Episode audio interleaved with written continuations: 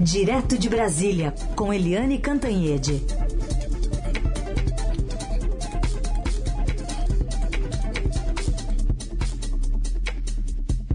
Oi, Eliane, bom dia. Bom dia, Heisen. Bom dia, ouvintes. Bom, tivemos esse caso aí do Marcelo Arruda assassinado pelo Marcelo Arruda, guarda civil também lá em, no Paraná, assassinado pelo agressor dele que foi o José, o Jorge José da Rocha Guarani, que está internado em estado grave, e já repercussões, né? O ex-presidente Lula, por exemplo, diz que o presidente Bolsonaro estimula discurso de ódio.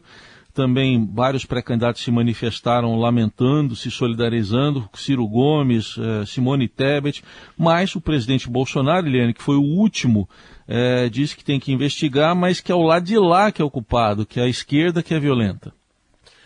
Olha, essa história é chocante, é um marco nas eleições já tão, tão, tão difíceis, tão conturbadas de 2022 no Brasil.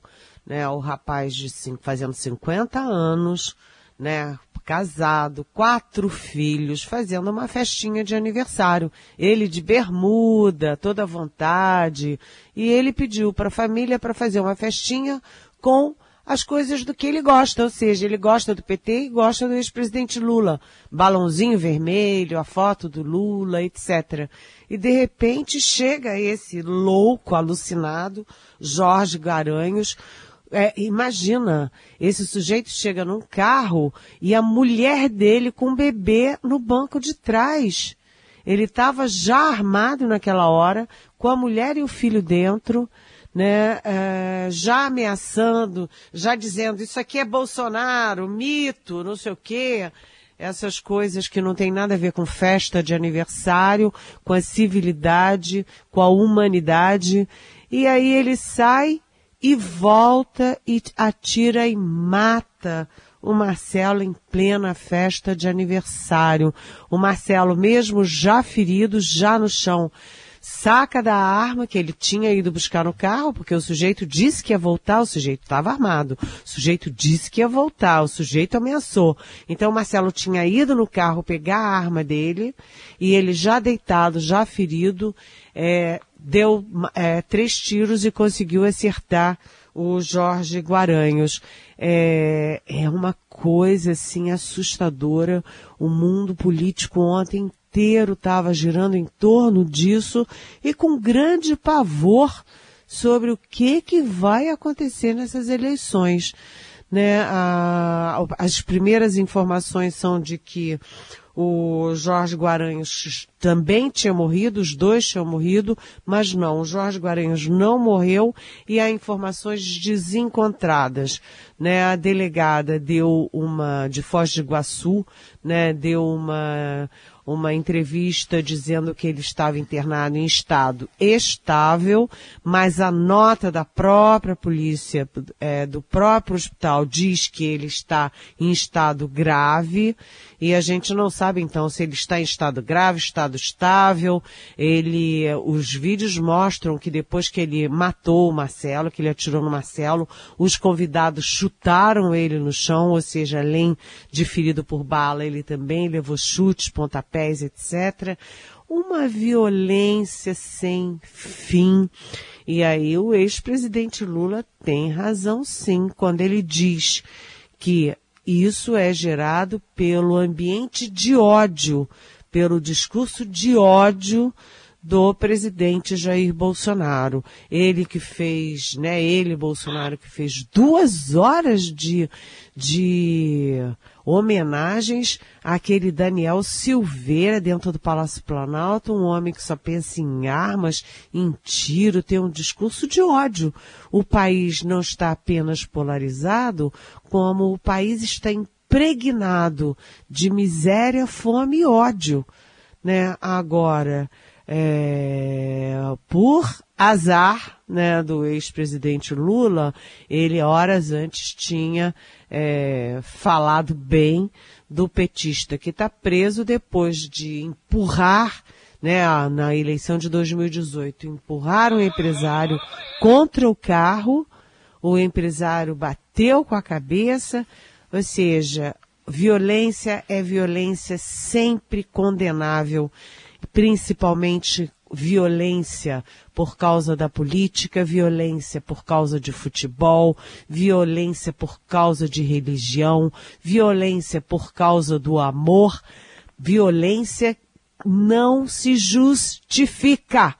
Né? Um sujeito entrar armado e ainda por cima com a mulher e o filhinho, bebê no colo da mulher atrás, e ele chegar armado numa festa e matar o dono da festa, olha, gente, realmente é, teremos dias muito, muito difíceis. E isso remete ao alerta do ministro Edson Fachin lá em Washington, quando Fachin disse que o Brasil poderia viver episódios ainda mais graves do que a invasão do Capitólio nos Estados Unidos depois da derrota do Donald Trump. O Brasil está em momento de alerta, alerta, medo, pavor. Ai, sim. Uhum. Bom, eh, Eliane, você mesmo semana passada destacou outros ataques, quer dizer, é, acho que não dá para falar em fato isolado, a gente está vindo numa escalada, né? Tem muitos outros ataques de outras formas acontecendo também, né? É, eu falei aqui na Rádio Eldorado na sexta-feira e publiquei a coluna no Estadão nesse domingo, ontem, exatamente com isso, porque a gente já tinha tido aquele episódio lamentável, né, das pessoas jogando fezes, ovos, estrume no carro do juiz Renato Borelli, que é, botou na prisão o ex-ministro Milton Ribeiro e aqueles dois pastores vigaristas que estavam assaltando o MEC e as prefeituras, né, o juiz fez a coisa certa. O juiz recebeu um pedido da Polícia Federal e autorizou a prisão. Ele apenas fez o que tinha que fazer, autorizar a prisão pois ele foi atacado, ameaçado e há inclusive a suspeita de que teve um tiro no carro dele. Suspeita ainda não confirmada. No Rio de Janeiro, o ex-presidente Lula estava fazendo um comício, comício de campanha, e um alucinado bolsonarista também jogou uma, uma bomba caseira cheia de fezes próximo a onde estava a multidão. E por fim teve um tiro que ninguém entendeu, não foi explicado, não tem explicação nenhuma até agora, no jornal Folha de São Paulo, aí em São Paulo. Ou seja, você tem nitidamente uma escalada. E a gente lembra que na live de quinta-feira passada, o presidente Jair Bolsonaro, para responder ao Edson Fachin, Edson Fachin, lembro, volto a repetir, né, o Edson Fachin dizendo que a gente podia viver no Brasil um episódio mais grave ou episódios mais graves do que a invasão do Capitólio nos Estados Unidos, e o presidente Bolsonaro disse aqui não vai ter invasão nenhuma. Só que ele conclamou a turba dele a reagir, tomar aspas, é, fazer alguma coisa é, antes das eleições. O que, que ele quis dizer com isso? Que vai para a igreja rezar? Não foi uhum. isso que o presidente disse. Vai para a igreja rezar. Então é preciso cobrar responsabilidades nessas coisas. Os líderes políticos têm responsabilidade sobre o ambiente no país. E o ambiente nesse país é bomba caseira, tiro, fezes e agora um assassinato cruel, sabe, absurdo, Heisen. Análise política direto de Brasília com Eliane Cantanhede. Bom, Eliane, no meio de estudo, discurso de ódio, escalada de violência, é, sábado teve manifestação pró-armas em Brasília? Exatamente. Era tudo que nos faltava, né? Você já tem bomba, tiro, morte. E aí, sábado, vieram várias caravanas de São Paulo, de Goiás, de Minas, etc., para fazer uma manifestação pró-armas pela liberdade. Eu não entendo por que, que arma tem a ver com liberdade. Eu acho que liberdade é viver, é vida. Né? A arma é a falta de liberdade e é a morte. E eles fizeram isso exatamente no sábado, porque era o dia internacional, dia mundial do desarmamento. Fizeram, começando em frente à Catedral de Brasília, para misturar duas coisas que são absolutamente não, não associáveis, que são Deus e armas, né? E nesse momento, todos eles bolsonaristas, a começar do principal organizador, que é sócio do Eduardo Bolsonaro, filho 03 do presidente, que obviamente estava lá, né? E eles são sócios, parceiros, para ensinar as pessoas pela internet a comprar sua arma. Olha aqui, gente, como é que vai comprar sua arma? Compra arma, compra munição, e ensina tudo direitinho. Ou seja, né, a turba do Bolsonaro está armada. Está armada né, numa eleição tensa, numa eleição polarizada. E o filho do presidente continua estimulando, o presidente continua estimulando. Arma é igual a dor, morte, viuvez, é orfandade. Gente, pelo amor de Deus, no centro da capital da República, do coração da República, fazer manifestação pró-armas num momento como esse. Olha, o presidente Bolsonaro deveria ser o primeiro a vir a público e desautorizar, desestimular esse tipo de coisa. Mas ele vai fazer isso? Não, não vai, vai fazer o oposto, como tem lá a prova do próprio filho dele participando, estimulando por trás desse tipo de manifestação que é morte. Morte, tiro, mata. É isso. Importante esse registro e a gente é, reitera né, tudo que já foi dito, a Eliane já falou. Parece que o, o jornal inteiro está dominado por esses assuntos, tristemente, hoje. Mas temos outros também, né, Eliane? Por exemplo, semana decisiva para aquela PEC dos benefícios, nome oficial, e que tem tanto apelido, né? PEC da reeleição, como você diz, PEC kamikaze. Será que sai amanhã a votação? Pelo menos está prevista, né?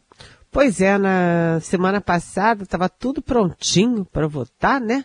Porque eles conseguiram votar em um minuto. A primeira votação foi em um minuto às seis e pouco da manhã. Poxa, os deputados estão trabalhando muito, acordando cedo, madrugando, para chegar lá às seis e pouco e em um minuto votar, né? E aí se esperava que estava tudo tranquilo para de tarde estar tá resolvida essa charada, é, o golpe de misericórdia, como diz um leitor meu de muito tempo. Golpe de misericórdia. Já destruíram a economia, já destruíram os é, órgãos de controle, já destruíram é, a responsabilidade fiscal, agora estão destruindo a lei eleitoral. Golpe de misericórdia. Ele chama a PEC de PEC de golpe de misericórdia. Destruiu o que faltava. Destruir. Mas enfim. E aí o Arthur Lira botou para votar e aí começou a ver que não ia ter quórum. E aí começou, pegou o telefone, falava daqui, falava dali, falava daqui, falava dali, e viu que o risco de perder seria muito grande.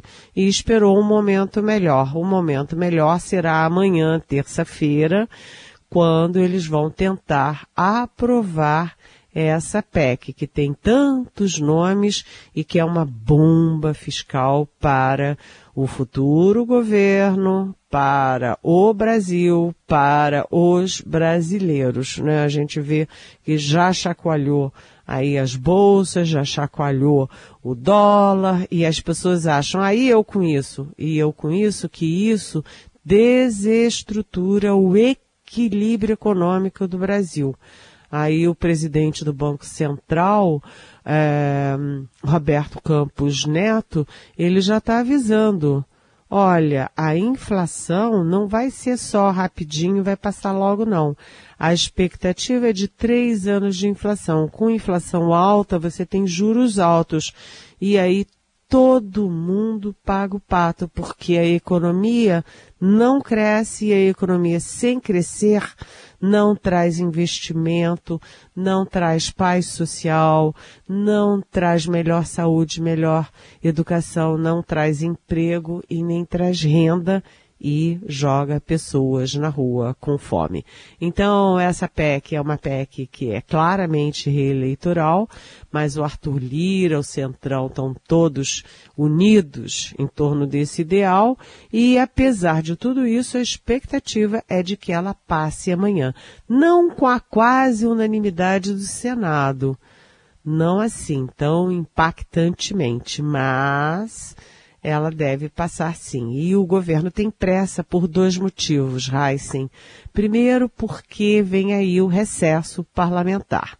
Sem recesso não aprova nada. Segundo, porque o governo tem uma pressa danada para poder executar as benesses com os caminhoneiros, é, com o pessoal do auxílio emergencial, etc., porque quer que tudo isso tenha um efeito eleitoral rápido a tempo de uh, tornar o presidente Jair Bolsonaro competitivo e impedir a vitória do ex-presidente Lula no primeiro turno. Ou seja, governo tem pressa, Bolsonaro tem pressa, Centrão tem pressa. Isso aí, a gente acompanha tudo isso a partir de amanhã, então, aqui na, nessa votação lá na Câmara dos Deputados. Eliane, é, tivemos há pouco informação dos bombeiros controlando o incêndio, mas olha, um incêndio de grandes proporções na região da 25 de março, na, no Roubarão de Duprá, na verdade, mas região da 25 de março, no centro de São Paulo. Olha, eu vi o, o, as imagens, né, as fotos são arrepiantes. É um incêndio enorme que está desde ontem ontem já está completando 12 horas de incêndio e os bombeiros não estão conseguindo debelar as chamas. É uma região muito populosa, é uma região que tem é o comércio, o coração do comércio popular de São Paulo, portanto, é muito, muito preocupante e muito, muito chocante também. Até agora não há, pelo que eu li, né, porque eu estou a muitos quilômetros de distância, mas pelo que eu li não há vítimas, registros de vítimas, mas numa região tão populosa, né, com trânsito tão forte de pessoas o tempo inteiro, sabe-se lá o que, que vai acontecer. É mais um caso triste para deixar a gente muito, muito abalado, né, uhum. Heisen? Tomara é que os bombeiros consigam é, debelar rapidamente esse incêndio. É, tivemos aí dois bombeiros, mas eles é, foram socorridos, né? Então, foram levados com queimaduras lá para o hospital do Tatuapé por enquanto é isso. Mas uh, os prédios estavam vazios, felizmente, lá na hora do incêndio. Helena, acho que dá tempo de uma pergunta aqui do Sérgio Torres. Ele está nos ouvindo em Salvador e pergunta se a imprensa também não é culpada, porque fala muito de Lula, ele diz somente de Lula e Bolsonaro e não decolagem de uma terceira via. É, ele diz que em 89 é, é, houve apoio de parte da imprensa para o ex-presidente Collor, um desconhecido que foi eleito. Oi, Sérgio. Bom dia, bem-vindo. Sérgio, a gente é difícil comparar momentos diferentes em é, situações muito diferentes, né? É, em, naquela ocasião do Collor, você não tinha uma coisa poderosíssima chamada internet. Né? E a internet cabe tudo, como você sabe, né, Sérgio? Internet, cada um fala a mentira que quer e as pessoas caem nas mentiras mais absurdas. As fake news são ah, uma forma de você emburrecer as pessoas, porque as pessoas não querem ouvir, não querem ler e não querem saber da realidade. Elas compram rapidamente mentiras pela internet. Então, qualquer coisa que vai para a internet acaba se reproduzindo. Mas, Sérgio, a imprensa não tem esse poder de eleger um candidato ou derrotar outro. Não tem esse poder. Né? Até porque se você pegar, Sérgio, em 2018, a imprensa, inclusive eu, né, nós alertamos muito sobre os passado, o passado dos candidatos. Né? Quem são esses candidatos, com quem que eles andam, o que, que eles fizeram na vida. E eu cansei de escrever e de falar sobre o ex-presidente, sobre o, o atual presidente Jair Bolsonaro, que foi um péssimo militar, era um péssimo político e não tinha o que mostrar para ser presidente da República. Portanto, a gente faz o que pode, a gente trabalha com a realidade, a gente lança os dados, lança o histórico das pessoas, os partidos, os grupos, mas a gente não faz milagre. Eleição é muito emoção. E os nervos à flor da pele e as pessoas comprando qualquer mentira pela internet, sabe-se lá o que pode acontecer. O fato é que até agora as pesquisas, aí principalmente as mais confiáveis, né, mostram claramente uma dianteira segura, firme do ex-presidente Lula do PT, com o ex-presidente Jair Bolsonaro atrás, há alguma possibilidade de é, decisão em primeiro turno, o que é difícil, mas não impossível né? E o Ciro Gomes em terceiro lugar, sem chegar nunca a 10%. A Simone Tebet tentando é, ser a terceira via, mas ela faz campanha muito a portas fechadas e ela precisava mais de povo e menos de elite. E, e o resto, né? Janones, Luiz Felipe Dávila, etc. Mas uhum. isso a imprensa não tem controle, viu, Sérgio? Isso tem a própria dinâmica eleitoral. Sim. Eliane Cantanhete está com a gente aqui no Jornal Eldorado e volta amanhã com mais análise política direto de Brasília. Obrigado, Eliane. Até amanhã. Até amanhã. Beijão.